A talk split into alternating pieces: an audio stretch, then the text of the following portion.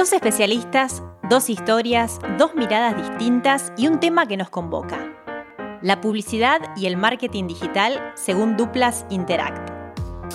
En cada episodio vamos a repensar, idear y crear juntos conexiones relevantes entre marcas y personas. Mi nombre es Clarisa Herrera y esto es Duplas, el podcast producido por Interact Argentina, la asociación que reúne a las principales empresas y referentes del ecosistema digital.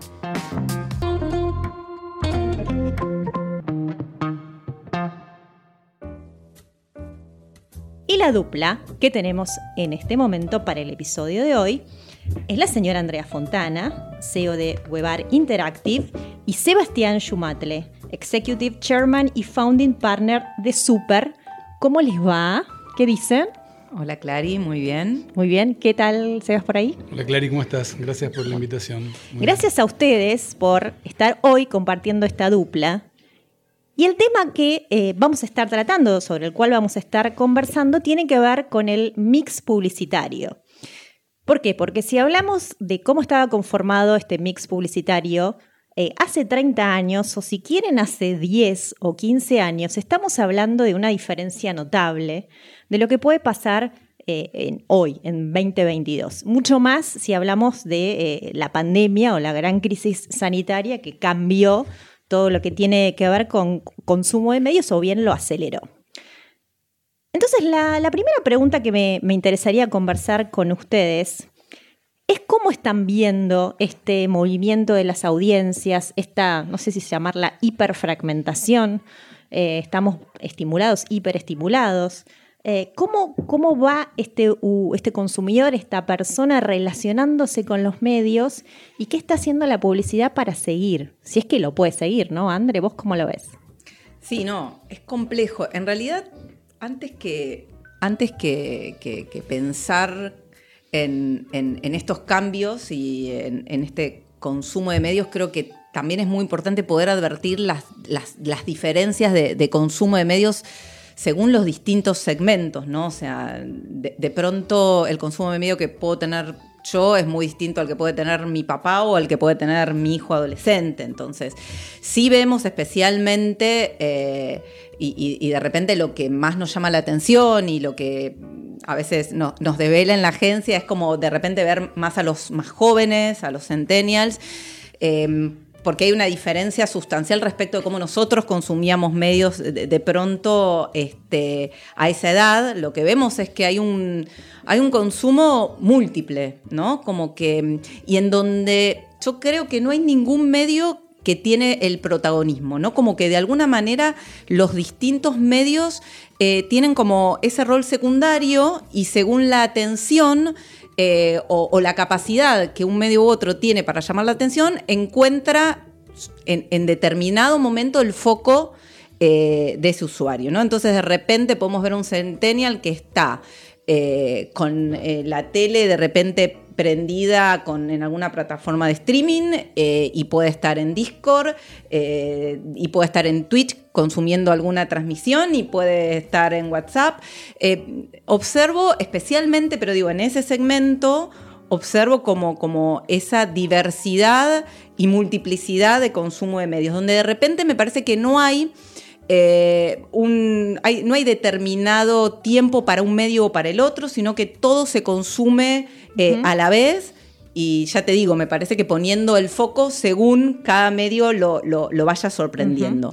Em, me parece que es distinto de repente eh, en, otro segmento donde de repente quizás el consumo está más cerca de, aquel consumo que vos este, describías al, inicio más tradicional, ¿no? Pero bueno, es muy significativo ese cambio. A veces pensamos em, Em, recuerdo cuando uno estudiaba en, comunicación, como de alguna manera el consumo de medios te ordenaba la vida, ¿no? Y de repente estaba el programa de la cena y el programa del almuerzo, el programa de la tarde.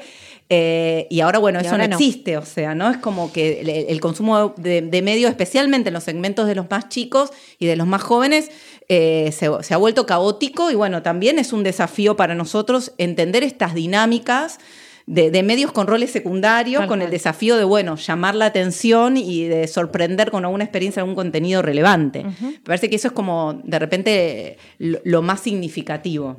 Y, Sebastián, vos ves esto de que no existe un, quizás uno o dos protagonistas, como hace, no sé, 30, 50 años, quizás había grandes protagonistas en términos de medios.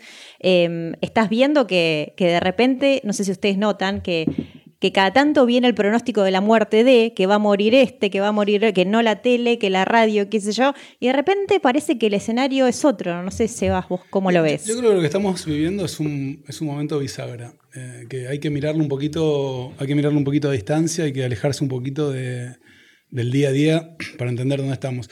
Si te vas a tres años atrás, antes de la pandemia, todo lo que en ese momento veíamos como eh, como curva de innovación de lo que iba a pasar, pasó. Pasó muy rápido. Creo que es la primera vez en la que estamos mirando tendencia, estamos mirando lo que va a pasar y te despertaste el día siguiente y pasó.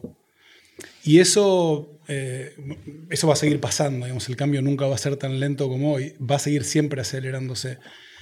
Y estamos en un momento bisagra porque están pasando muchas de las cosas que todavía el mundo no estaba preparado para que ocurran, como las que, que mencionaban recién, pero a la vez está impregnado de un montón de cosas que, siguen funcionando. ¿Viste? Lo que decías vos recién, la, pregunta típica es, che, ¿la tele funciona? ¿La radio funciona? ¿Los diarios? Todo eso. Y hoy lo que vemos es que por la, eh, la multi-instrumentalidad de las audiencias, vos tenés un mix de cosas que son, entre comillas, del pasado y cosas que son del futuro. Eh, y creo que ahí hace falta hoy una inteligencia y un, y un dive in distinto para entender cada oportunidad de comunicación. Creo que el, enlatado murió, eso, eso está claro. Y, murió el enlatado porque no solamente cambiaron las audiencias, cambiaron los medios, sino que cambió el mundo, cambió la gente, cambió la forma de hacer una empresa, cambió la forma de comunicar, cambió el tipo de gente que hay dentro de una empresa. Porque vos agarrás un holding grande eh, tradicional que existe hace 50 años y vienen con toda una cultura determinada de cómo construir comunicación, de cómo construir comunidad, cómo construir relación, etc. Y después eh, al rato tenés una reunión con una compañía que es un gran unicornio regional, que están en 20 países, facturan miles de trillones de dólares y son... Y tienen una mentalidad completamente distinta, desde su producto, desde su comunicación, desde cómo quieren generar el vínculo con la audiencia, etc. Con lo cual hoy nuestra disciplina pasó a requerir un nivel de inteligencia, de laburo y de, mirada con otro nivel de profundidad al que la industria venía acostumbrada. Lo cual está buenísimo, porque la industria estaba hecha un embole. Tenemos el título. Tenemos el título. La industria estaba hecha un embole. Em, me encantó lo de la industria estaba hecho un embole. Em, la, pregunta que les iba a hacer eh, yo es referente a lo que pasa o lo que pasaba eh, al momento de asesorar a un cliente, cuando ustedes eh, se encuentran con un cliente que, de repente les habla de las nuevas plataformas y les habla de eh, lo que sucede en TikTok, lo que sucede en Twitch, em, cómo tener presencia ahí o cómo ir llevando sus, sus presupuestos, su mix de medios hacia ahí. Digo, ustedes se enfrentan en la necesidad de explicar esto no sé si es para vos necesariamente. O sea, esta es la novedad, para esto depende de lo que quieras comunicar, depende de tu marca. O sea, se da esa cosa de tener que evangelizar. Para nosotros es, es clave, es un poco lo que decía Sebas, ¿no? Me parece que estamos hoy en un contexto de tal complejidad que nos obliga a, poder, a ponernos muy profundos a veces en las preguntas, ¿no? Y a veces también en en, esos racionales que nosotros llamamos que, tenemos que presentar al cliente. Y la verdad es que me parece que, que la complejidad del contexto nos invita a, como, a, pensar muy profundamente en, cada segmento, porque en realidad este, cada, cada, como te decía al principio, cada segmento tiene como su necesidad, su particularidad, cada negocio... Este, cada categoría dentro tiene, tiene también su, necesidad puntual, entonces eh, es como muy, muy común que de repente lleguen con inquietudes este, sobre las distintas plataformas y nosotros en general lo llevamos a Esperá, antes de, pensar en, las plataformas, en los medios, en los formatos, eh, pensemos en, ese segmento, en ese público al que tenemos que llegar, este, con, esta intención ¿no? de, conocerlo. Hoy, bueno, la tecnología nos ayuda un montón a conocerlo, a entenderlo, a buscarlo, a encontrarlo, a hackearlo en última instancia. Y, me parece que ese es el, desafío ¿no? que, que, tenía hoy y que en algún punto hablaba Sebas. O sea, me parece que Em, es, responsabilidad nuestra eh, ir por, por, este camino de, bueno, un profundo entendimiento sobre, sobre ese usuario, ese consumidor al que vamos a querer impactar, y, también un profundo eh, entendimiento sobre las lógicas y las dinámicas de, todos los medios, ¿no? de los más tradicionales que de alguna manera siguen con, cierta vigencia y de los nuevos, de los emergentes, este, los que tienen mucho alcance y que de repente que parece que, van perdiendo relevancia, pero depende también, eh, el segmento no la pierden. Entonces me parece que, el desafío está como eh, en, en, ese pensamiento profundo y en ese entendimiento profundo, ¿no? Nosotros decimos, ya no alcanza ni el zero moment, ni el first, ni el second moment, o sea, eh, es todo el tiempo pensar en ese usuario que va y viene, que tiene distintos caminos, no hay sabemos que no hay un camino único, y el desafío, bueno, es entender la multiplicidad de esos caminos para, bueno, como nosotros decimos, poder hackearlo, poder encontrarlo con contenido que, que realmente sea relevante o con experiencias que sean relevantes eh, en el lugar que esté y en el momento, pensando en, el funnel de compra, en el momento que esté, ¿no? O sea, es em, complejo el asunto.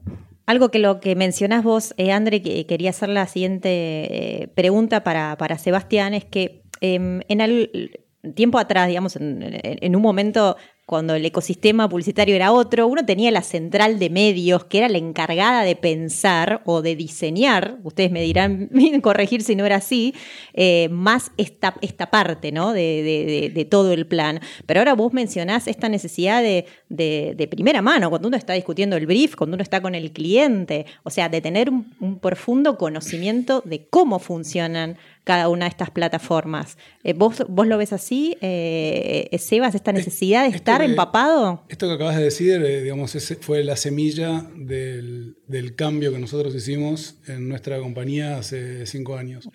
Digamos, hace cinco años el pensamiento, que era un poco como delirante, y cuando lo contábamos y nos escuchaban decían, no, cualquiera, es, la industria está muy atomizada.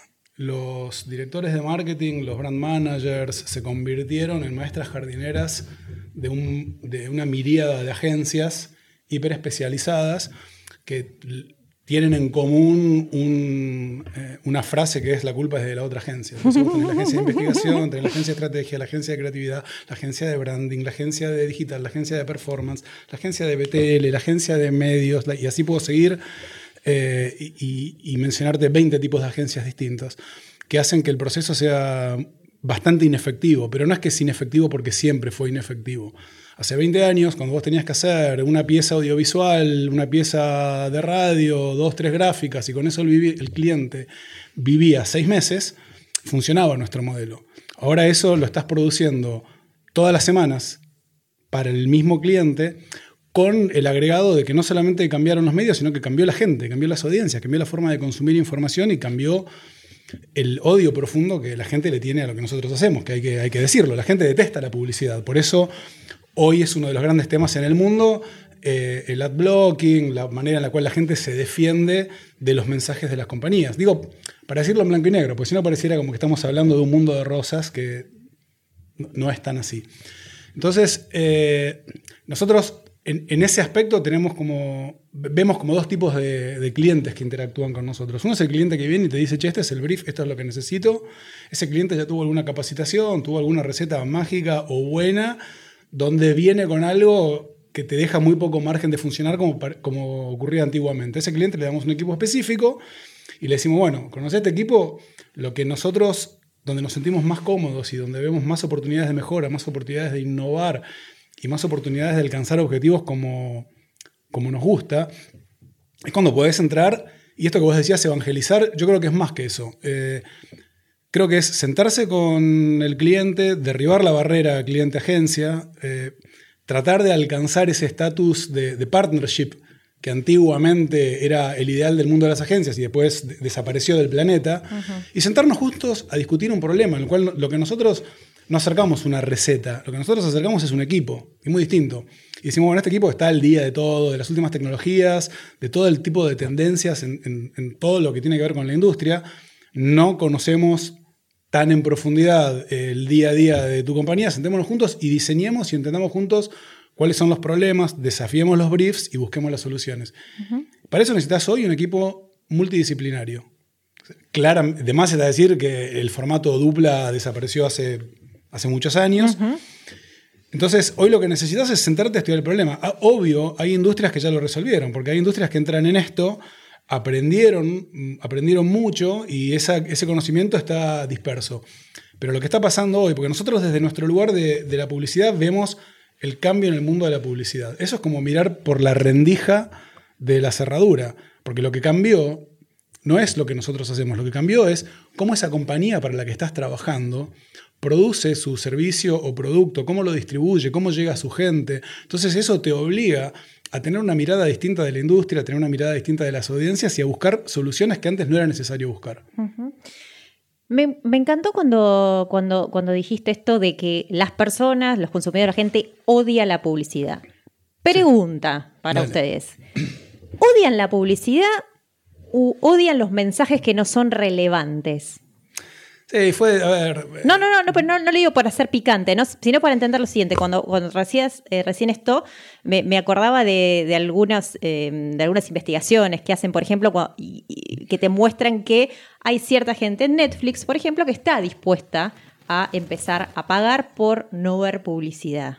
Y otros que siguen, no tengo ningún problema, si tengo publicidad está todo bien. O sea, a, eso eh, apunto, digamos, a entender un poco es, eso como lo ven ustedes. Yo creo que de, alguna manera, eh, igual hay una gran diferencia entre lo que la gente dice discursivamente y lo que después pasa. Sin nuestra función, nuestra función eh, en, este, en este planeta es ayudar a la gente a relacionarse con las marcas desde un lugar en el que después quieran seguir relacionándose. Cuando nosotros, y a veces te pasa, vas con una comunicación masiva y llenas todos los espacios disponibles con un mensaje y la gente compra, eso no significa que después la gente vaya a enamorarse de esa marca, la vaya a adoptar como amiga, como compañera, eh, como primera elección. Entonces, nuestro trabajo, cuando miramos el largo plazo, es, obviamente, hay que mover la aguja, hay que lograr la venta, hay que mover el volumen, pero hay que lograr una relación a largo plazo. Y hoy está muy difícil. Y creo que hay muchas herramientas, porque lo que está pasando hoy, si querés tener una mirada eh, más holística de la publicidad, es que hoy podemos meternos desde los intereses de la gente a hacer que las marcas compartan donde están los verdaderos intereses de las personas. Porque el problema que tenías antes era que vos prendías la tele y tenías que estar en, el, en un determinado horario con un mensaje para todo el mundo. Y lo que cambió, no es que solamente cambió la tele, cambió el todo el mundo. Vos te encontrás hoy que con eventos, bueno, ni hablar de lo que está pasando con el gaming, que ya es viejo, pero no importa, digamos, hay mucha gente que recién ahora está abriendo los ojos a lo que pasa con el gaming. Antes de la pandemia eh, había eventos en Mendoza donde iban 50.000 personas a ver eventos de gaming. Vos le contás eso a una marca que produce, eh, no sé, leche o, arroz y se te mueren de risa en la cara. Como no... Pero ¿qué pasa? Esas, eh, esas situaciones son masivas y vos no podés ir y llegarle a esa gente con una comunicación que les resulte que interfiera con lo que están haciendo, porque directamente te, te bloquean. Entonces hoy tenemos la oportunidad de hacer que las marcas estén donde tienen que estar, acompañando a la gente en lo que a la gente le gusta, le interesa, le divierte, le emociona. Y esa es nuestra función. No es más tirar un mensaje que sea para todos. Eh, Yo creo que esa es la gran oportunidad de repente, ¿no? O sea, hoy, hoy tenemos a mano mucha información sobre, sobre los usuarios, sobre los consumidores, y bueno, me parece que, que es es una oportunidad para, para, como decía Sebas, las marcas, para conectar desde otro lugar y también es, es, una oportunidad para el contrato de lectura. Yo en realidad, desde siempre, ¿no? Me acuerdo hace, en los inicios cuando hablábamos de, bueno, eh, eh, cuán molestos, cuán... Eh, sí, molestos eran, eran los banners en los sitios Y yo siempre lo tomé, si, bien reconozco que es una interrupción para, para los usuarios, eh, siempre lo tomé como un contrato de lectura. Me parece que, había ahí una tensión que, es innegable, pero nada, también yendo a los otros medios de comunicación más tradicionales, ¿no? Me parece que la tanda publicitaria, bueno, er, era el contrato de lectura entre, entre los usuarios y un medio. O sea, obviamente que, bueno, hoy estamos, como lo venimos diciendo, frente a usuarios y consumidores mucho más evolucionados y es otra la forma de consumo y demás. Pero yo rescato esto del contrato de lectura, ¿no? De que en realidad me banco este, la interrupción si a cambio yo puedo seguir viendo un contenido que es relevante, que es importante para mí. Entonces, desde ese lugar tengo una mirada como de repente no tan negativa este, reconociendo ¿no? que para el usuario es una interrupción, no tan negativo. Y más aún cuando pienso, bueno, en la oportunidad que tenemos hoy de, interrumpir, pero con contenido que sea relevante para, para, para, estos usuarios que son interrumpidos. Entonces, desde ese lugar em, me parece que tiene lógica. Bueno, yo la vez pasada no tengo ahora estadísticas eh, frescas, pero hablaba con la gente de Spotify. Es impresionante la cantidad de, usuarios que, que, tienen la versión con, con publicidad. Es muy grande es eh, significativamente importante frente a los que tienen este, la versión paga. Y, bueno, me parece que ahí se, pone en evidencia este contrato de lectura, ¿no? Bueno, nada, acepto eh, estas condiciones para, para, después obtener el contenido que quiero. Entonces, como que ahí, eh, nada, tengo como una, quizás una mirada un poco más positiva sobre eh, estos acuerdos o este contrato de lectura entre los consumidores y los medios. Nota, uno nota, y, estas son las dos grandes plataformas donde esto sucede, vos recién mencionabas Spotify, y también sucede en Netflix y en todo el ecosistema de, las streameras, eh, que el contrato de lectura está cambiando. O sea, lo mismo pasó con el cable. O sea, el cable mm, apareció con la promesa de la no publicidad. Eso es lo que recuerdo yo, por lo menos, con los 90. O sea, al principio de los 90. Y después, bueno, la cosa fue cambiando.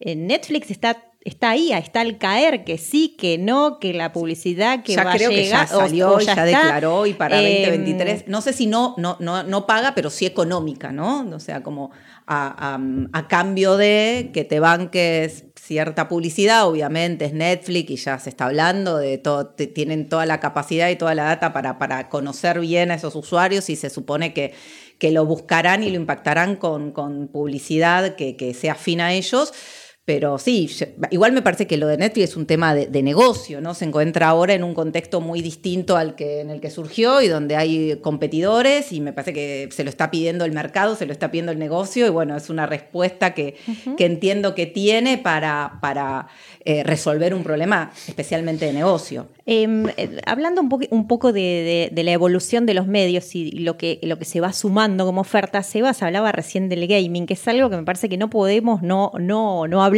en, esta conversación de, qué está pasando. Vos recién, Seba, decías algo muy interesante de las quizás las marcas más tradicionales, ¿no?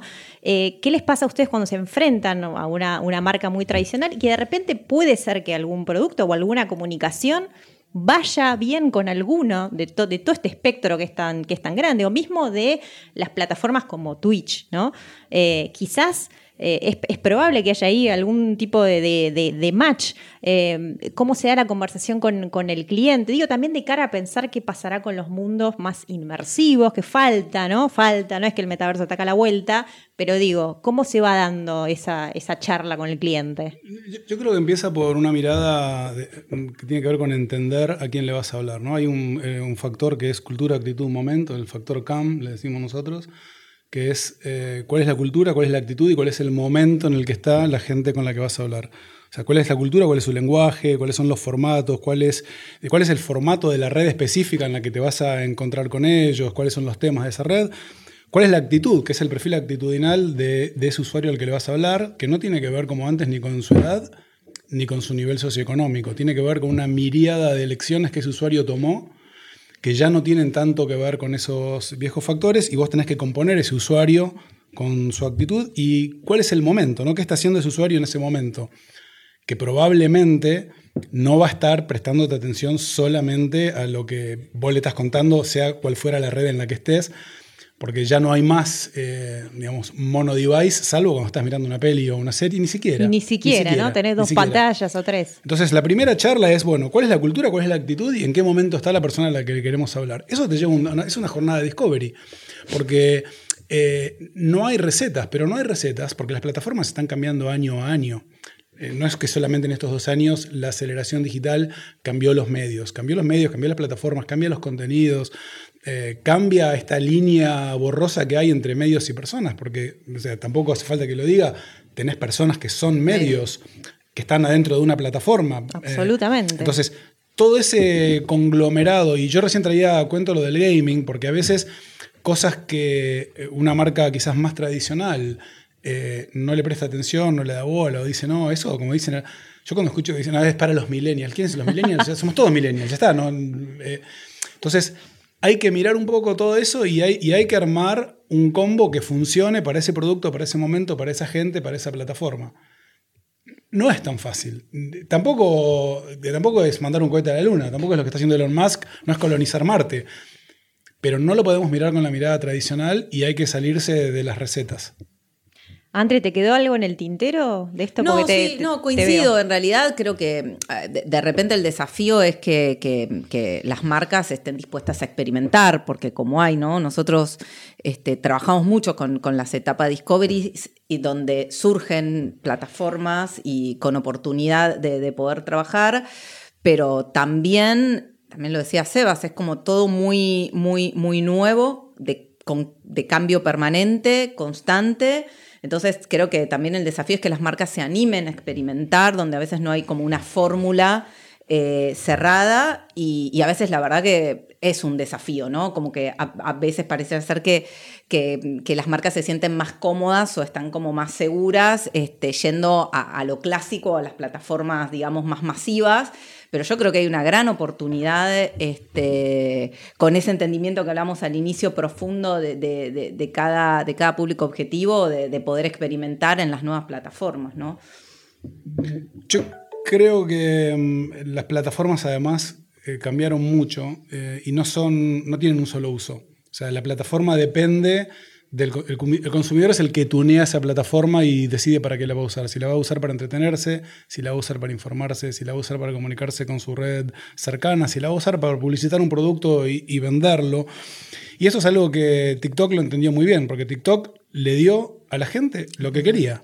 No, no, no partió de una estrategia de negocios y creo que es interesante porque también se generó con una cultura que no es la occidental. O sea, nosotros acá estamos acostumbrados a un modelo de negocio que es voy a armar una compañía, necesito revenue, tengo una curva de retorno en determinada cantidad de tiempo y mientras tanto tengo que monetizar. Y la gente que hizo TikTok dijo, che, ¿qué quiere la gente? ¿Qué le gusta a la gente? Dáselo. Alguien habrá dicho, habrán tenido un inglés, un alemán, un estadounidense diciendo, no, cobrales. Y alguien en TikTok dijo, no, no, no, no, dales lo que quieren. Y eso ese es, el, ese es el más grande de los secretos de TikTok, que es contracultura occidental. Es una forma distinta y capaz que hace 10 años armar una compañía en China que colonizara la cultura occidental era, era impensable. Y hoy nadie está hablando de esto, pero es lo que está pasando. Entonces, hay que acercarse a las plataformas y hay que entender cómo la gente usa las plataformas y eso es lo que hay que tratar de descular con los clientes para entender estos canales de comunicación. Una clase de, nuevos medios acabamos de tener aquí con, con nuestros dos, con nuestra dupla del día de hoy.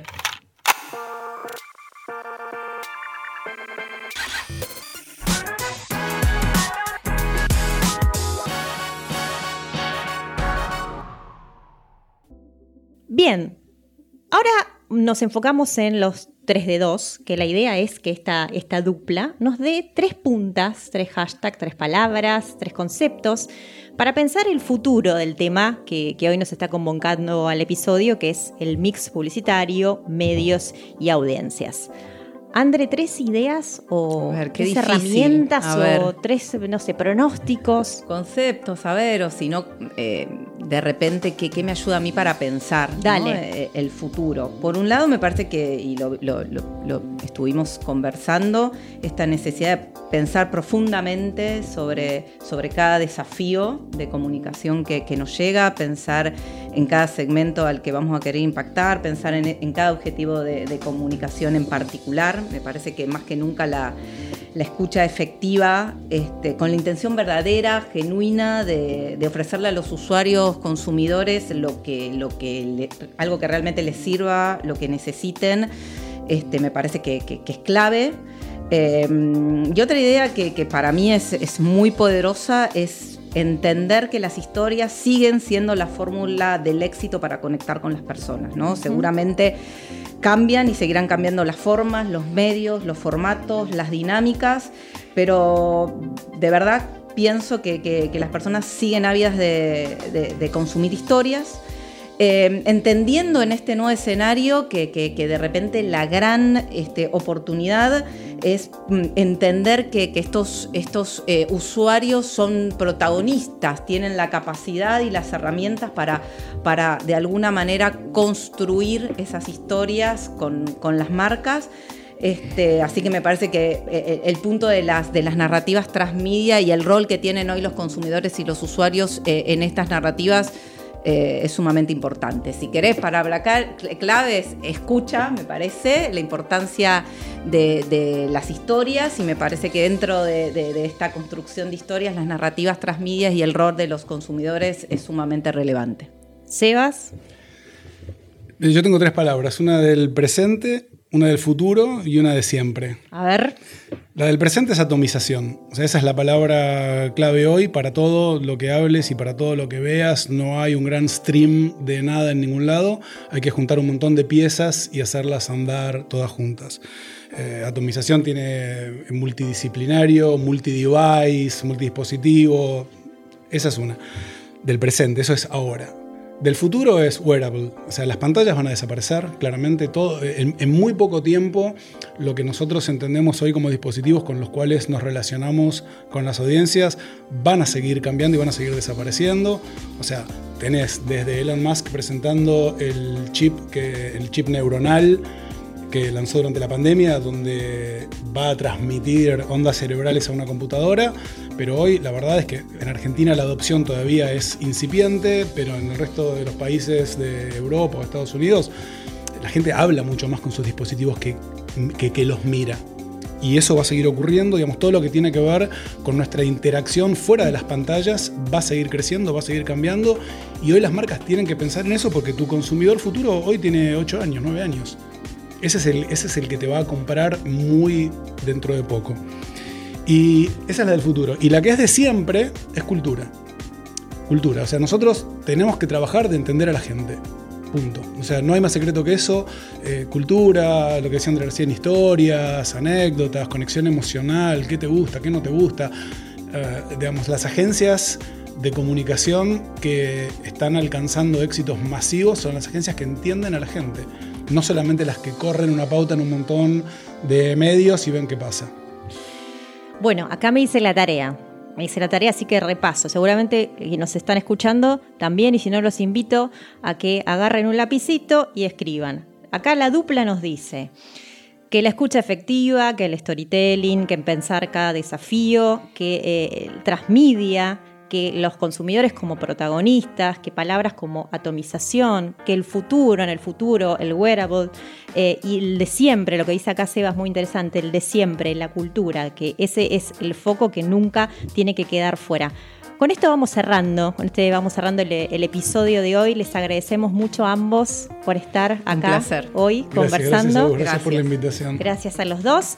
Eh, gracias eh, al punto Binomad, que son los estudios ecomedios donde grabamos en el día, el día de hoy. Y gracias a la audiencia, gracias por estar del otro lado y acompañarnos en un episodio más de Duplas. Y nos escuchamos en el próximo encuentro.